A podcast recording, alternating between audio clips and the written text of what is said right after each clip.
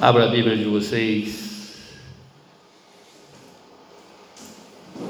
na Epístola de 1 João, no capítulo 5, a partir do verso 10.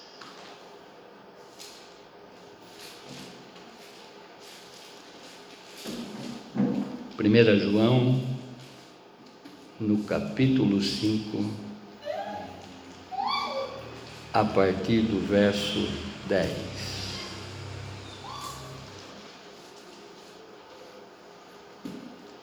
Vejam que a abertura do nosso culto de louvor e reverência a este que é o único digno, esse Deus Trino, esse Deus Pai, esse Deus Filho, esse Deus Espírito Santo, foi uma palavra de fé, não é? Versículo 10 de 1 João, no capítulo 5. Quem crê no Filho de Deus tem o testemunho em si mesmo. Quem não crê em Deus torna-o mentiroso, pois não crê no testemunho que Deus dá de seu Filho. O testemunho é este: Deus nos deu a vida eterna e essa vida está em seu filho. Quem tem o filho, tem a vida. Quem não tem o filho de Deus, não tem a vida. Eu vos escrevo essas coisas a vós que credes no nome do Filho de Deus, para que saibais que tendes a vida eterna. Amém, irmãos? Vamos orar.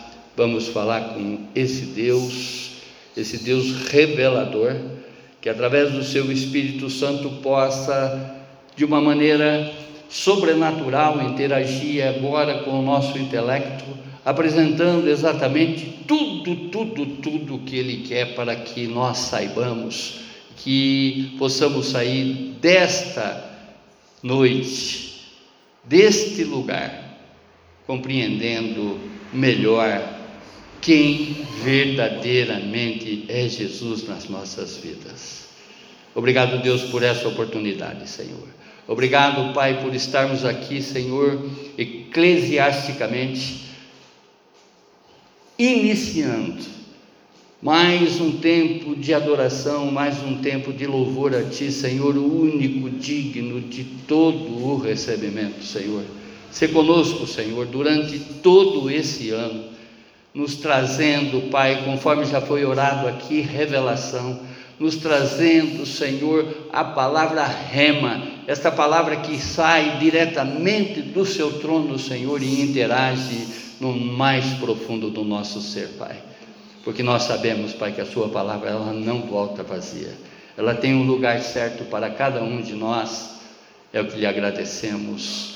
No nome sagrado do seu filho Jesus. Amém. Amém. Amém. Glória a Deus. O tema: somos todos criatura de Deus, mas poucos são seus filhos. Vejam isso, irmãos. Vejam, vejam isso e já vai pedindo a revelação do Espírito Santo. Vai pedindo o dom nesse culto, para você especificamente, o dom do conhecimento, o dom do discernimento, para que essa palavra ela possa ter uma propriedade maior do que só palavras, só escritas. Amém? Senhor, a Ti nós somos totalmente gratos, Senhor, conforme já aqui oramos lhe dou glória, Senhor, por estarmos aqui e recebermos de Ti essa porção de amor, porque é do Seu querer e realizar todas as coisas, e sabemos que o motivo maior de estarmos aqui em reverência a Ti, Senhor, vem de Ti mesmo, vem de Ti, vem do Senhor.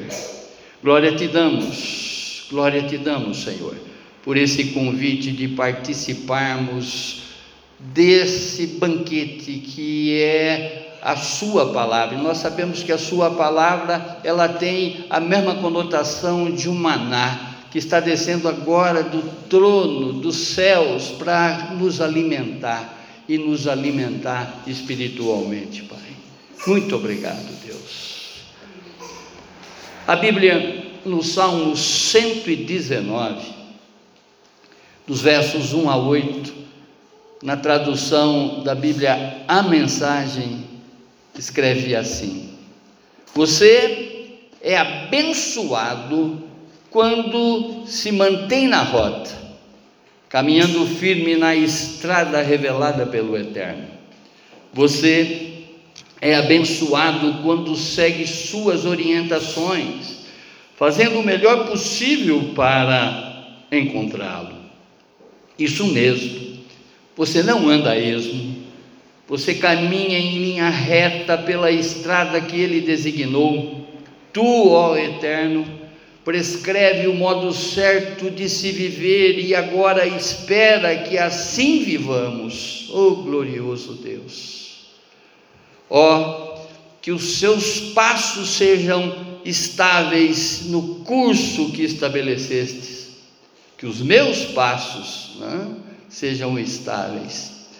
Assim não terei nenhum desgosto ao comparar a minha vida com o teu conselho. Eu te agradeço por falares diretamente do, do, do teu coração, assim aprendendo o padrão dos teus justos caminhos. Vou cumprir todas as tuas ordens, portanto, não me abandones. Eu sempre digo para vocês que não é, essa poesia, esse salmo, uma vez que nós estamos imitando a mesma conduta do salmista, isso se torna promessa, isso se torna não é, palavras proféticas para a nossa vida. Amém, irmãos? Caso contrário, letras, caso contrário, caso contrário, uma canção, caso contrário, um poema. Irmãos, e cada vez mais a gente constata isso, né? Veja quanto tempo que a gente já fala sobre essa situação. E nós não podemos deixar de falar, de fazer exatamente essas comparações, porque a palavra diz que uma vez que a gente conhece ela, ela nos liberta. E tem muitas pessoas que não conhecem a palavra, vivem, vivem o Evangelho de uma forma superficial, vivem é, é, os ensinamentos de Cristo de uma forma superficial. E nós sabemos que, conforme cantamos aqui, o Salmo 139 mostra que nós temos um Deus onisciente, esse Deus que nos sonda, esse Deus que nos conhece com profundidade. Amém? Então nós não podemos ser superficiais diante dele, muito pelo contrário, nós temos que ser autênticos, nós temos que ser verdadeiros, não é? conforme o próprio Jesus revela. E no tempo de adoração é um tempo de que ele busca os verdadeiros adoradores, os que o adoram em, em, em espírito e em verdade. Então, quando eu comento com vocês sobre essas igrejas televisivas, né, e agora não só necessariamente da igreja televisivas, mas também dessa enxurrada que agora vem pela internet, e que muitos, muitos estão se apegando a isso, se alimentando de algo que não deveria até se alimentar, propriamente dito. Que eu digo que essas pessoas que estão buscando esse tipo de ministração, esse tipo de pregação, esse tipo de agrada crente, podemos dizer assim, esses sermões de agrada crente. Em outras palavras, esse povo está sendo conduzido para o inferno e não está se dando conta. Porque falar a palavra de Deus resulta nisso. Nem todo mundo está apto para receber a verdade, a verdade revelada. Sabemos que nesse mundo nós estamos de passagem. Quanto mais nós nos desapegarmos das coisas desse mundo, mais nós estaremos no colo do Senhor Jesus. Amém. Que Ele está vindo com que objetivo? E nos reunir e nos levar com Ele. E esse tempo já começou para os que creem. Porque olha o que diz a palavra, não é? Nós que cremos, nós já somos dele. Amém? Deixamos de ser criatura e estamos inseridos na família de Deus, somos filhos de Deus. Olha isso. E eu sempre falo isso, irmãos, pelo meu testemunho, porque eu já tive dentro dessas igrejas televisivas num determinado tempo da minha vida. Eu nunca me esqueço que saindo de um culto, como diz o outro, com aparente fervor, aonde que as pessoas saíam dali, né, motivadas, assim como eu saía. Mas o meu interesse era outro. Meu interesse era coisas e não a Ele, e não a Cristo Jesus, porque até então ninguém havia me ensinado quem era Ele, não haviam me ensinado o porquê que eu vim para esse local, eu vim para esse mundo, porque eu estou nesse mundo. Eu comentava com a Bia, né? como é difícil cumprir os dez mandamentos.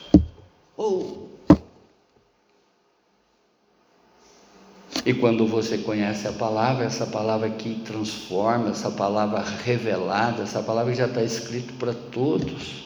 Olha o que diz: O meu povo está sendo destruído porque lhe falta conhecimento. Oséias, no capítulo 4, verso 6. Mateus, ratificando essa escrita de Oséias, essa profecia de Oséias, ele escreve assim: Jesus falando, errais, não conhecendo as Escrituras, nem o poder de Deus. Mateus, no capítulo 22, verso 29. E agora pasmem, diante daquilo que eu saía desses cultos né, hipermotivado, que nem diz o gaúcho, com, com os pés nos, nos cascos, querendo correr para fortuna, querendo correr para prosperidade. E eu dizia isso, como é difícil cumprir os dez mandamentos. E a palavra diz assim, em 1 João, no capítulo 5, verso 3, nessa epístola da qual nós estamos discorrendo essa noite. Pois amar a Deus é obedecer os seus mandamentos, e os seus mandamentos não são difíceis de obedecer. Vejam isso. Vejam o que ensinam ou o que deixam de ensinar.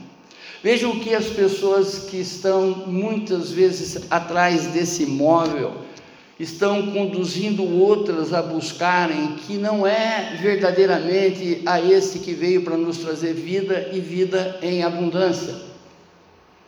Quantas distorções! Certa ocasião eu estava vendo um culto desses eu até queria ter gravado eles, mas sabe essa coisinha que às vezes você vê na internet e perde e nunca mais acha? Foi assim. Tinha um pastor de uma dessas igrejas perguntando para as pessoas: conta a bênção. Aí as pessoas lá na frente, aí eu queria um carro novo. Oh, Aí vinha outro: conta a bênção. Aí eu conquistei a minha casa. Oh, glória! Enfim, foi assim uma fila, até que quase que no finzinho da fila tinha uma senhorinha. Né? Ele, o pastor, conta a bênção a minha irmã. Ela falou: Jesus perdoou os meus pecados. Ele, amém. Agora conta a benção. Vão vendo. Vão vendo. Por que Cristo veio? Vão vendo exatamente as confusões existentes, e isso passa como uma linha tão tênue, tão ralinha sobre o nosso conhecimento, sobre o nosso discernimento, que podemos dizer que passa totalmente desapercebida essas coisas. Errais porque não conhecer as Escrituras e nem o poder de Deus. Amém? Nada, irmãos, nada, irmãos, absolutamente nada, irmãos, nesse mundo sobrepõe, ou seja, estão acima da palavra de Deus, conforme é, não é? A afirmação desse verso. Conhecereis a verdade e a verdade os libertará. João, no capítulo 8, verso 22. Isso aqui não é um, um chavão político, isso aqui não é uma frase dita pelo Bolsonaro, isso aqui foi Jesus falando exatamente para o povo. Porque se permanecermos nele, a verdade dele vai atuar dentro de cada um de nós e não vai ser exatamente só um conhecimento supérfluo, muito pelo contrário. Viveremos esse evangelho na prática. Amém? O contexto, conforme nós já sabemos, mas é importante sempre, não é? Informar. João, que escreve esta epístola, a primeira epístola de João, a segunda epístola de João, a terceira epístola de João, que já leva o seu próprio nome, não é? daí não fica difícil de compreender, é o mesmo João que escreve o quarto evangelho. É o mesmo João que escreve o livro de Revelações, em outras palavras, de Apocalipse. A data aproximada dessa escrita, desta epístola, foi, foram nos anos 80 a 95 depois de Cristo.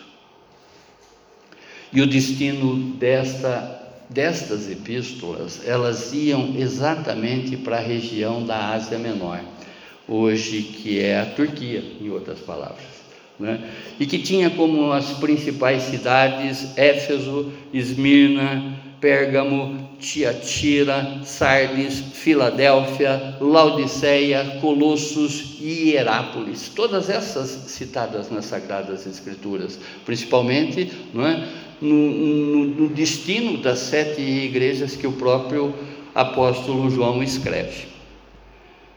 Irmãos, nós estamos num país que se julga cristão. Pergunta para as pessoas o que é ser um cristão. Olhe o comportamento das pessoas e vejam se realmente ela é uma cristã. Da boca para fora, como diz a música, cada um diz o que quer.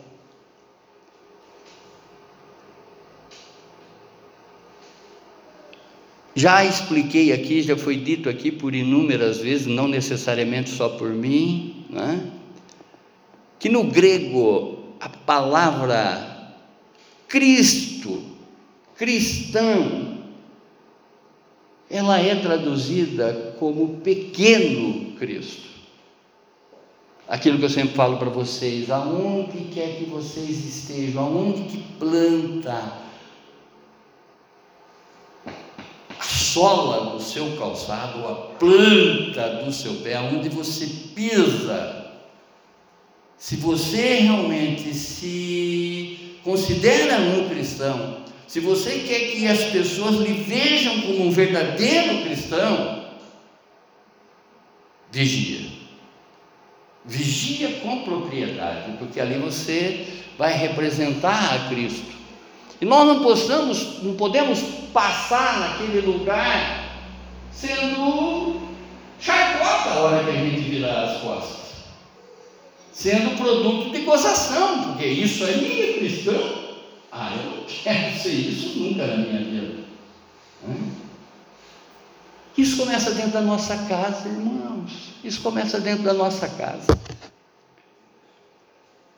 Há um grande filósofo do nosso tempo, chamado, do nosso tempo, né, quer dizer, contemporâneo, que morreu há, há, há, há anos atrás, digamos assim. Aliás, ele é do século XIX, desculpa. Tá? Nietzsche. Esse cara era um ateu. Por que, que ele era ateu? Porque o pai dele era um pastor.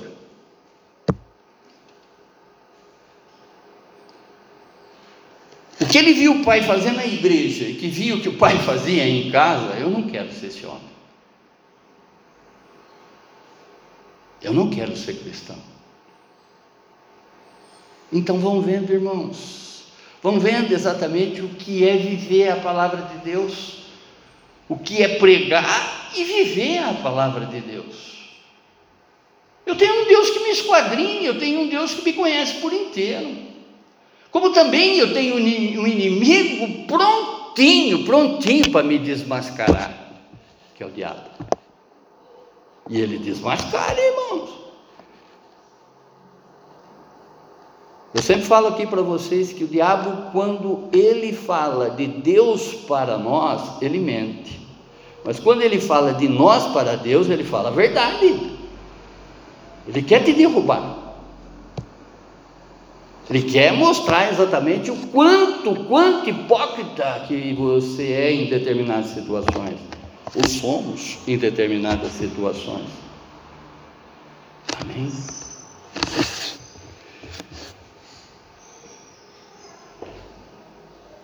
Eu gostaria que vocês, se tivessem a oportunidade, eu sei que tem, mas tivessem intrepidez, a coragem né, de começar a perguntar para as pessoas o que significa Cristo para você, quem é Jesus para você. Pergunte. Saiam amanhã mentalizando essa palavra, conforme eu sempre aconselho, lê o capítulo todo de 1 João, no capítulo 5, vê esse capítulo por inteiro, sai aí amanhã fazendo questionamento das pessoas. Quem é Jesus para você? A pessoa pode até se espantar, mas uns vão querer explicar para você. Glória a Deus. Quem é Jesus? Pergunte para os espíritas quem é Jesus. Pergunte para os mormos quem é Jesus. Pergunte para as testemunhas de Jeová quem é Jesus. Pergunte para os esotéricos quem é Jesus. Que vocês vão ouvir as maiores heresias. As palavras totalmente, não é? Que estão aí aprendendo que não tem nada a ver com quem é Jesus e o que ele significa para cada um de nós. Amém. Assim como Paulo, Pedro, Judas e o próprio João, que aqui ele faz um alerta contra os falsos ensinos que são colocados para as pessoas que buscam seguir a Cristo. E que esses ensinos estão dentro das igrejas. Compreendam, irmãos, que isso não é desse tempo, isso vem exatamente ao longo da história. O ministério mais atacado, mais atacado pelo diabo é o ministério de ensino. Por quê? Ele quer tirar essa verdade que te liberta, ele quer tirar essa verdade que realmente faz com que você mude o teu comportamento, mude o teu testemunho. Ele não quer que você entenda sobre a palavra de Deus, muito pelo contrário, ele quer que isso passe uma, com, com uma, com uma, com uma, tipo assim, um, um, um insightzinho, né? mas não uma palavra revelada, uma palavra rema. Existia no século, vamos dizer assim, na igreja primitiva, no primeiro século, um personagem chamado Serinto. Esse cara, ele era um dos líderes do gnosticismo. Da época de João, da época de Paulo, da época de Judas e da época de Pedro. Viviam exatamente nos primeiros passos da igreja primitiva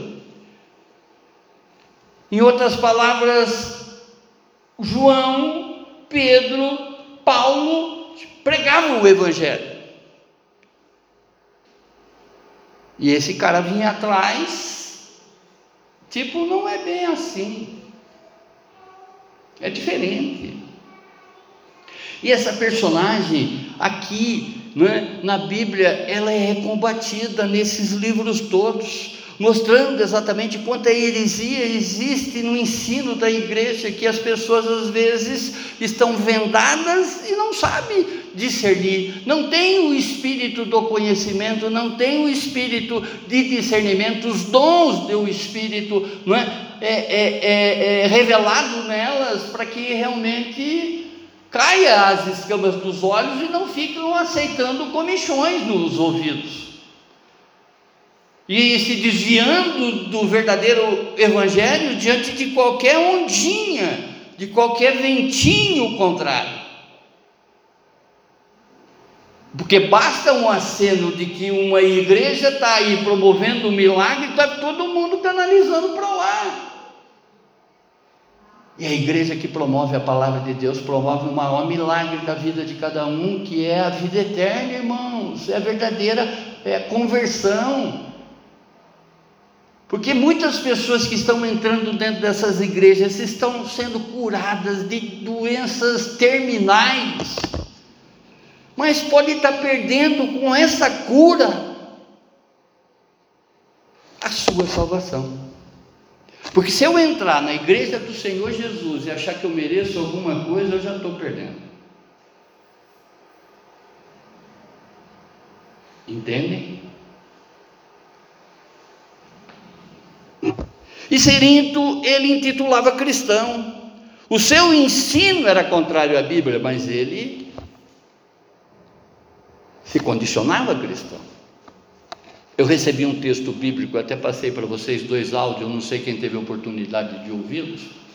Um era a resposta que eu estava dando para esse meu amigo, e outra para que vocês ficassem atentos com relação a isso. Esse meu amigo me mandou um texto, né? Normalmente, hoje, irmãos, eu sei que isso acontece.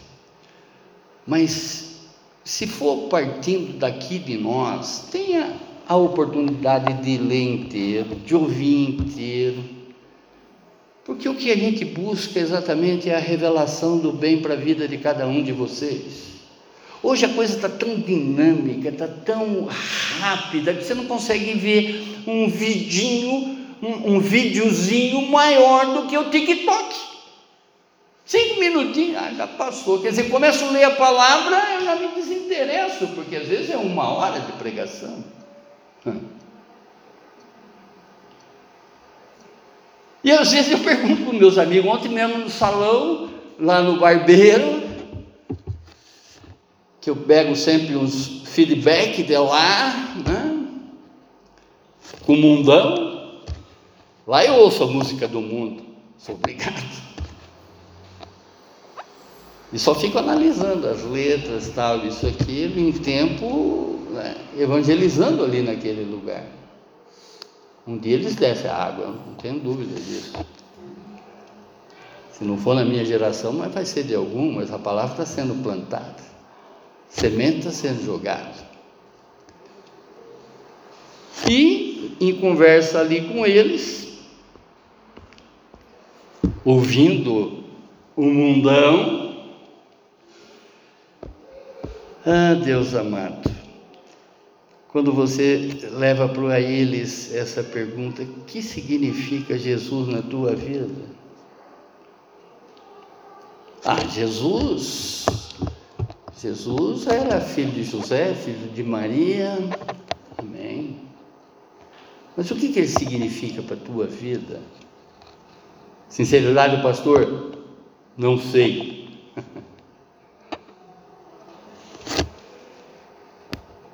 Esses ensinos contrários, irmãos, essa, essa coisinha imediata, conforme eu digo, né?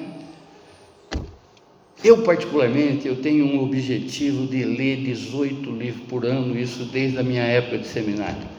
E glória a Deus eu tenho conquistado esse tempo, eu tenho tido essa oportunidade de fechar um ano lendo 18 livros, independente da Bíblia. É metas, são coisas que você cria e que de repente você vai buscar. Acabei de terminar de 413 páginas, glória a Deus. Por quê? Eu não faço isso me vangloriecendo para vocês, é porque de repente você tem que olhar exatamente essa vitrine que está aí fora e mostrar exatamente as vendas que estão aí colocadas também nessas vitrines.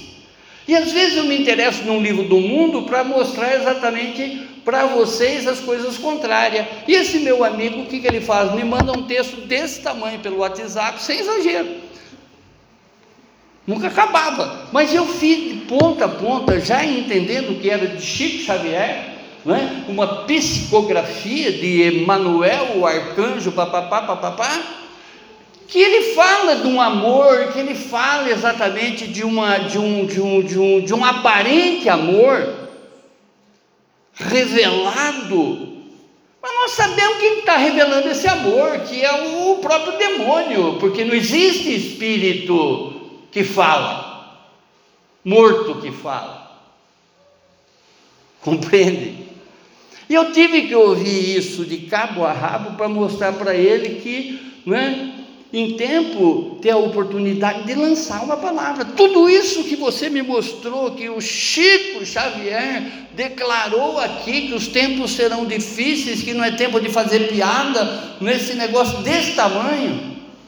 O Senhor já tinha simplificado isso para nós em 2 Crônicas, no capítulo 7, 14. Porque se o meu povo, que chama pelo meu nome, orar, se humilhar, orar, dobrar os seus joelhos, lá do céu, eu ouvirei as suas petições e sararei a sua terra. Era desse tamanho o texto e que Jesus já simplificou isso para nós em quatro versos. Amém. Errais porque não conheceis a Escritura. O meu povo está morrendo porque não tem conhecimento. E quem não conhece acaba pegando e aceitando as coisas que lhes são passadas, mesmo que elas vêm com distorções. Eu nunca me esqueço, um dia Bia como, como cuidadora, uma Bia como voluntária, né? ela ia num, num, num local, nós tínhamos uma irmã na igreja que perdeu metade da cabeça. Os parentes já oravam para que ela fosse, e eu virei e falei: vão lá e visite ela, que Deus está querendo falar com vocês através dessa doença, dessa mulher. Ela é viva até hoje, isso aconteceu há, há, quase 15 anos atrás. E eu levava a Bia, largava ela aqui no Hospital Vitória, que nem existe mais, aqui pertinho. Porque a Bia vinha posar com essa mulher toda noite. E um dia a Bia achou um texto assim maravilhoso dentro de uma Bíblia que estava lá. Né? Que maravilha! Eu abri aquilo, tal, isso, aquilo, eu olhei, eu fui ver a origem de onde vinha esse texto. Vinha exatamente de seitas ocultas. Estava dentro da Bíblia, lá no hospital. Era uma, uma lição de ocultismo, palavras assim que qualquer cristão parava mas veja a fonte, veja a intenção, veja as coisas que estão por trás.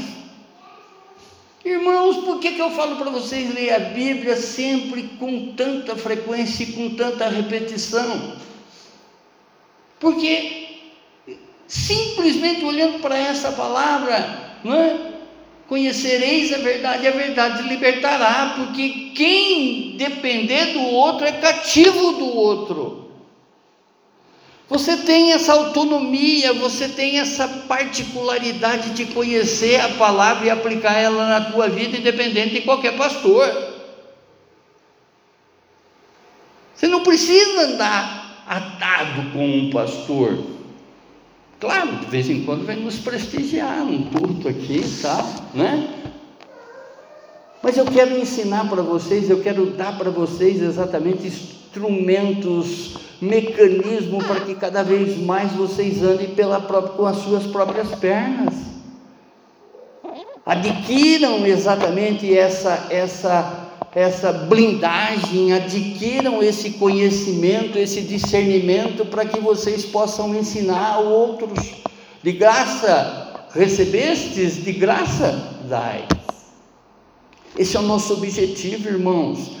Nós somos missionários aqui nesse mundo, cabe a nós essa missão de revelar Cristo para as pessoas e as pessoas não sabem quem é Cristo. Por isso que eu estou falando, procure amanhã uma pessoa conversando com ela, no meio dessa conversa, quem é Jesus para você? E serintos passavam exatamente esses apóstolos, eles vinham atrás distorcendo a palavra através do gnosticismo. Irmãos, na interpretação de Serinto, o Espírito de Cristo, ele veio a Jesus no momento do seu batismo, só. Melhor, ele acompanhou Jesus do seu batismo até chegar na cruz. Em outras palavras, na cruz, ele tirou o time de campo, mas compreendam, irmãos, compreendam o que é esse gnosticismo. Ele ensinava que o Espírito de Cristo guiou Jesus em todo o seu ministério, mas o abandonou nos momentos de sua crucificação. A palavra diz assim: por volta da hora nona, chamou Jesus em alta voz, dizendo: Eli, Eli, lama sabachthani que quer dizer: Deus meu, Deus meu, Deus meu, por que me desamparaste? Mateus 27, 46. Aqui começam as distorções que as pessoas pegam, faz uma interpretação de um texto e começa a ensinar de uma forma totalmente diferente. Percebe, irmãos? Jesus, ele se sentiu abandonado na cruz. E Serinto, ele mostrava exatamente através dessa palavra essa situação que Cristo não foi, ou melhor, Cristo foi abandonado, né? o Espírito saiu. Para este herege cristão, não houve um sacrifício de expiação de pecado e não houve derramamento de sangue. Para os gnósticos, abusar do corpo não significa um prejuízo para a alma. Observe, irmãos, o que eu mais tenho dito aqui é que a gente tem que né, humilhar nossa alma diante de Deus, diante de Jesus e diante do Espírito Santo, porque ela é arrogante, ela é indisciplinada, ela é, como que eu posso dizer, é, é, é, ela é na dela. E nós sabemos que ela influencia o nosso corpo a fazer uma série de bobeira. Vocês estão me entendendo? Olha o que diz aqui, o gnóstico. Abusar do corpo não significa um prejuízo nenhum. Ah, então agora eu vou sair aí fazendo o que eu quero com o meu corpinho. Que não vou ter prejuízo nenhum. E o que, que a palavra diz? Que os pecados que eu cometo com o meu corpo têm um significado maior para Deus. Porque o meu corpo é o que? Templo de Deus. Dentro de mim habita o Espírito Santo. Dentro de vocês habita o Espírito Santo. Então, tudo que eu fizer com o meu corpo, eu estou de alguma forma manchando, sujando o templo de Deus, a morada de Deus. Percebe, irmãos? E olha os ensinamentos. Muitas pessoas estão querendo acomodar os seus prazeres na tolerância do nosso Deus e Pai. Quantas pessoas, e até mesmo dentro da nossa família, irmãos, que gostaria de ter uma Bíblia específica com relação ao comportamento delas? Quantas? Elas reescrevem um versículo como se, ah, mas isso aqui né, não é tão assim. A palavra do Senhor é sim, sim, não, não, o que passa disso vem do diabo essas tolerâncias todas que as pessoas estão tendo aí com relação a não praticar a palavra de Deus é do maligno. Muitos que estão aí caminhando através de doutrinas falsas e até mesmo no meio do evangelho. Muita hipocrisia, muitos falsos mestres ainda em nossos dias. Vejam que todas essas epístolas, todas essas cartas, ela tem um cunho, elas têm exatamente uma, uma, uma palavra revelada, uma palavra rema para combater exatamente todas essas heresias que entravam dentro da igreja. Entrou ontem e está entrando hoje. 1 João no capítulo 1, versos 6 e 7. Portanto, se, dizer, se dissemos que estamos unidos com Deus e ao mesmo tempo vivemos na escuridão, ou seja, nas trevas, então estamos mentindo com palavras e ações. Porém, se vivemos na luz como Deus está na luz, então estamos unidos uns com os outros e o sangue de Jesus, o seu filho, do seu filho, nos limpa e nos purifica de todo o pecado. Amém? Quando nós estudamos esses versos, nós compreendemos que ainda nos vem pelo sacrifício da cruz de Jesus, ou melhor, que a vida nos vem pelo sacrifício de Cristo na cruz, como também das renúncias do mal existente nesse mundo. O apóstolo João ele nos revela aqui algumas confirmações de que Deus nos deu a vida eterna e essa vida está em Jesus Cristo, seu Filho. Primeira confirmação: o verdadeiro cristão ele tem o testemunho confirmado no seu coração. Quem crê no Filho de Deus tem o testemunho em si mesmo verso 10. Quantas coisas já nos deu o nosso Deus e Pai? Quantas bênçãos nós já adquirimos através de Jesus Cristo? A revelação através da intimidade com o Espírito Santo, a verdade adquirida pelo selo do Espírito Santo de Deus. A palavra diz que nós somos selados, em outras palavras, nós temos uma chancela de que verdadeiramente nós somos filhos de Deus. E quem nos testifica, quem nos confirma isso é o próprio Espírito Santo de Deus. Amém? O que vem de Deus não envolve falsidade. Rejeitar Jesus é chamar Deus de mentiroso. A constatação aqui é o Filho veio, o Espírito testifica e o Pai confirma. Amém?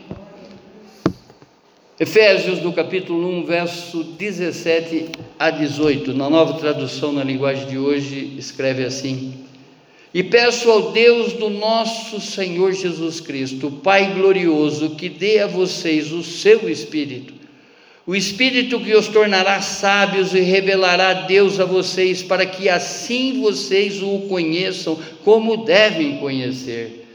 Peço que Deus abra a mente de vocês para que vejam a luz dele e reconheçam a esperança para a qual ele os chamou. Também para que saibam como são maravilhosas as bênçãos que ele prometeu ao seu povo. Olha a palavra de Deus, tudo revelada, tudo escrita para cada um de nós. Ela tem um propósito, ela tem um alvo, ela tem um escopo a ser atingido. Escopo no grego significa um alvo imenso que não tem como ser errado. Amém? Quem não crê em Deus torna-se mentiroso, pois não crê no testemunho que Deus dá de seu filho. Verso 10, parte B. O ceticismo, em outras palavras, a descrença, é a região das trevas e da ignorância. Quando um homem exerce a fé, ele entra na região da iluminação espiritual. Quem escreve isso é Agostinho de Espona, ou seja, São Agostinho para os católicos. Uma mente cética oculta, ou melhor, é oculta a pessoa de receber a verdade transmitida pelo Espírito Santo. Em outras palavras, se eu estou desconfiado, se eu não confio, eu não recebo aquela palavra com propriedade. Eu não recebo aquela palavra como verdade. Ao contrário, eu vou contestar em cima dela. A palavra de Deus não merece contestação, e sim que nós devemos orar para que haja uma verdadeira interpretação.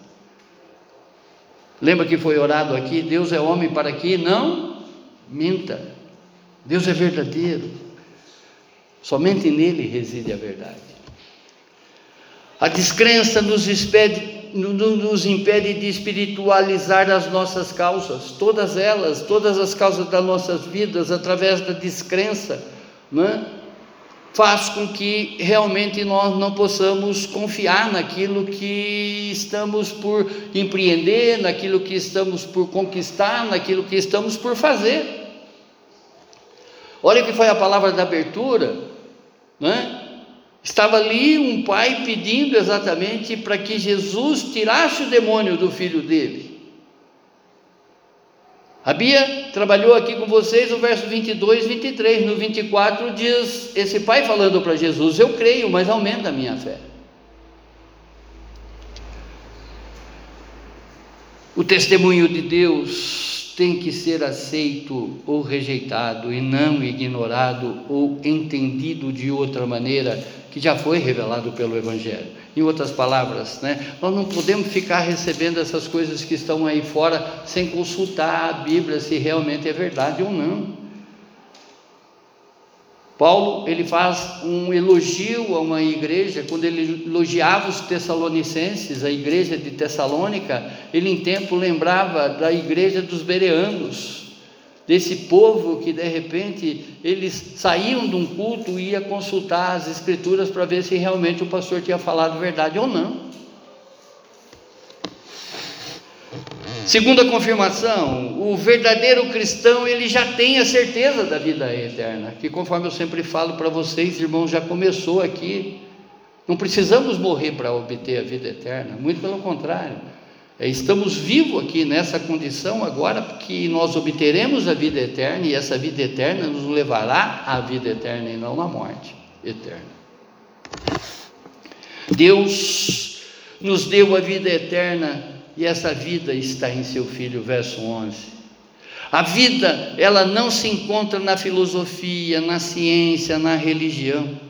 A vida, ela não se compra na farmácia ou no supermercado. Jesus é a verdadeira fonte da vida, da vida eterna. E muitas pessoas ignoram isso. Muitas pessoas não sabem que Ele veio para nos trazer essa vida e vida em abundância, aqui na terra como nos céus. A proposta maior de Jesus é fazer exatamente com que a gente saia dessa escuridão e entre nesse, nesse nesse estágio de obter nas, na, nas nossas vidas a verdadeira luz, que é Ele, que alumia a nossa mente, alumia o nosso coração, clareia todas, todas, todas as nossas dúvidas, todas as nossas ansiedades, todos os nossos quadros depressivos, seja qualquer coisa, Ele pode infinitamente mais além daquilo que pedimos ou pensamos. Deus nos concede vida plena através de Jesus Cristo. João, no capítulo 5, verso 25 e 26, ele diz: Eu afirmo a vocês que isto é verdade. Vem a hora e ela já chegou em que os mortos vão ouvir a voz de Deus, e os que ouvirem viverão. Assim como o Pai é a fonte da vida, assim também fez o Filho ser a fonte da vida. Jesus, irmãos, Jesus, irmãos, é a principal pessoa da nossa vida. É isso que você tem que explicar quando essas pessoas lá fora não conhecerem. Mas como que você fala que Jesus é pe pessoa? Você não está pecando com isso?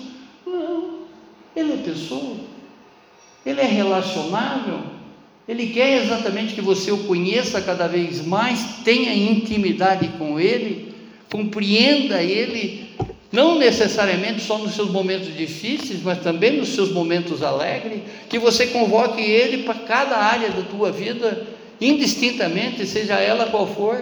Conforme eu sempre cito aqui, convida Ele para estar nos seus churras, convida Ele para ir lá na praia com você, convida Ele para estar é? no, no, no quarto dos seus prazeres, convida ele para estar em todos os lugares da tua vida.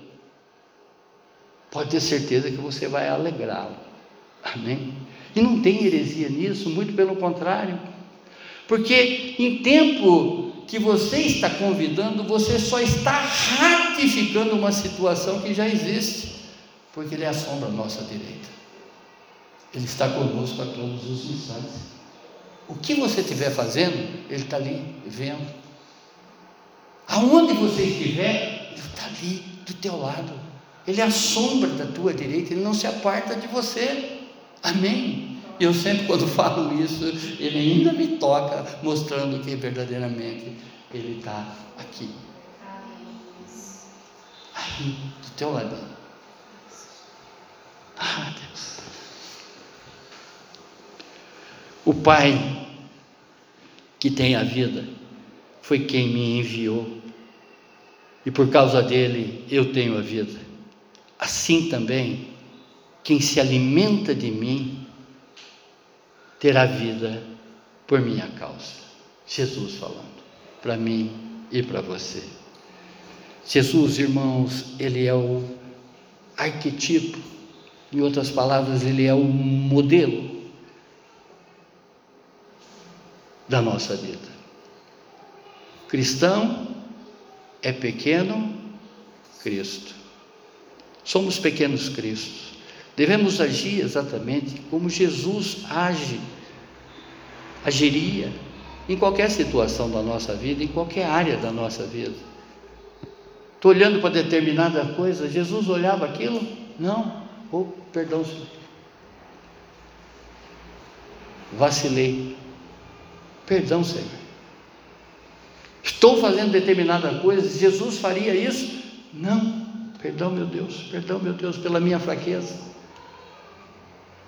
Conforme cantamos aqui, substitua, Senhor, o meu coração. Dai-me um novo coração. Dai-me um novo coração.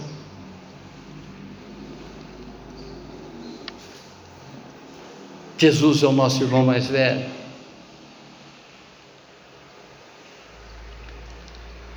Portanto, louvem a Deus pela sua gloriosa graça que Ele nos deu gratuitamente por meio do seu querido Filho.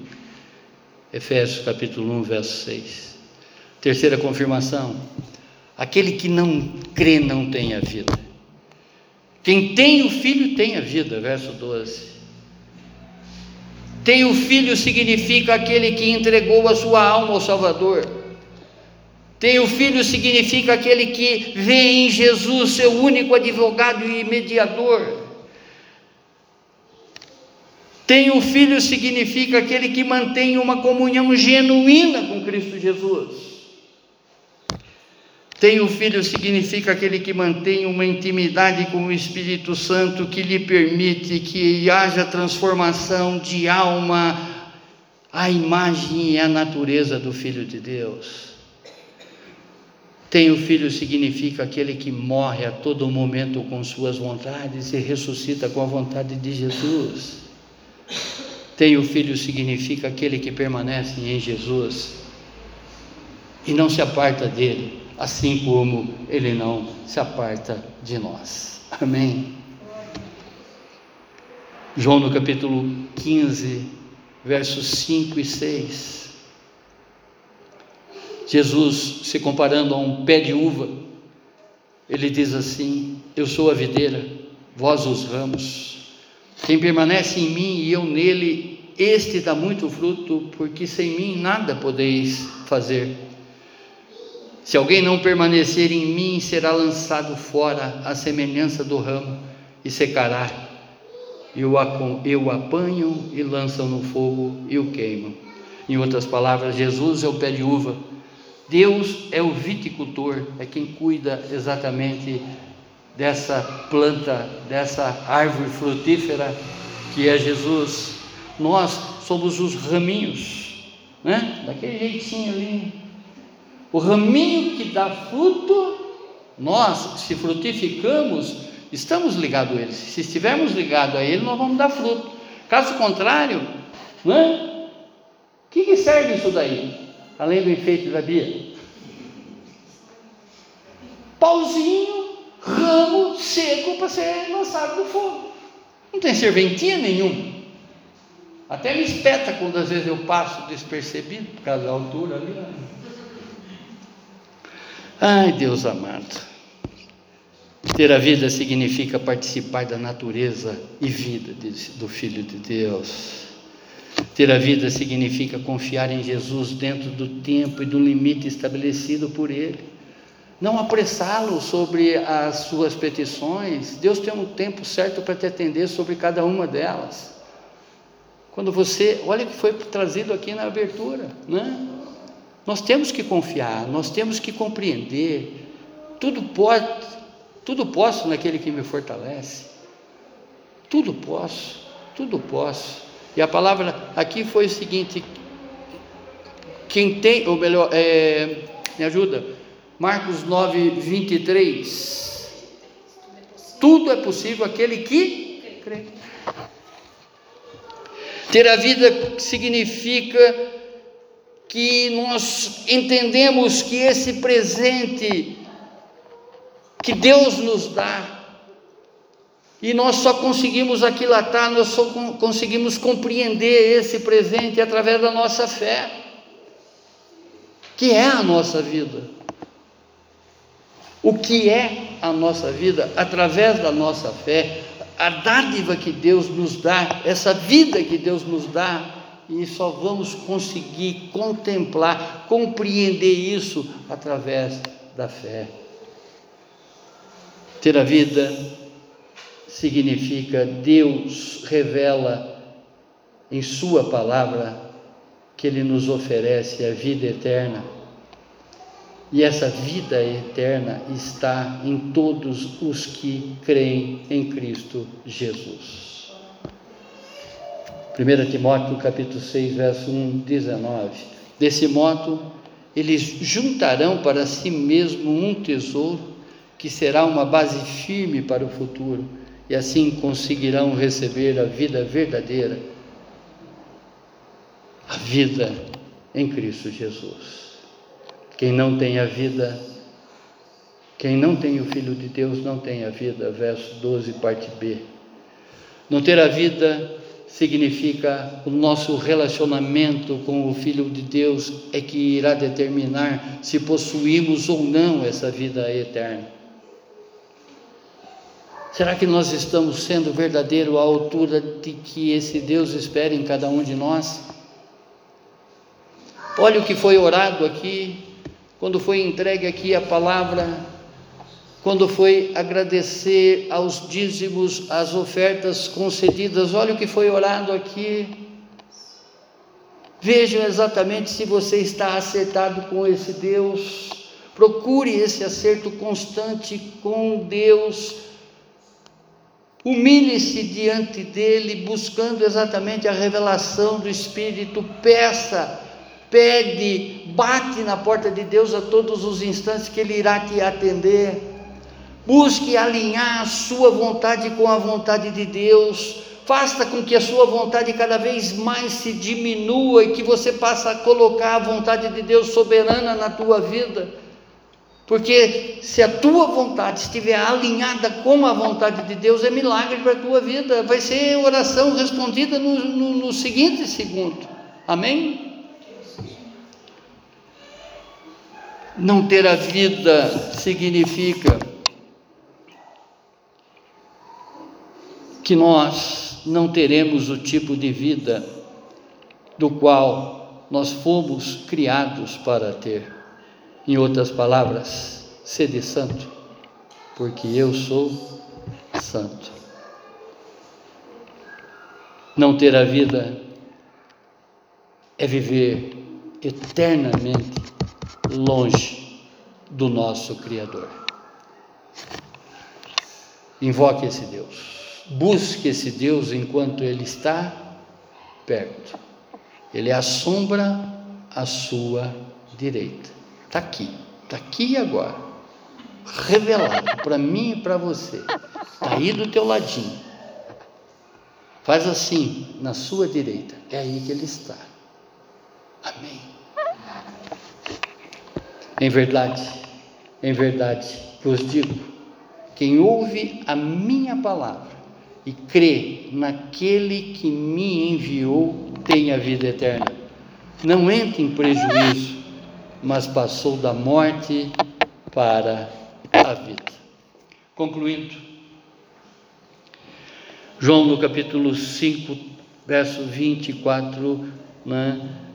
aliás, 14 diz: Estes, porém, foram registrados para que creais que Jesus é o Cristo, Filho de Deus, e para que, crendo, tenhas vida em meu nome.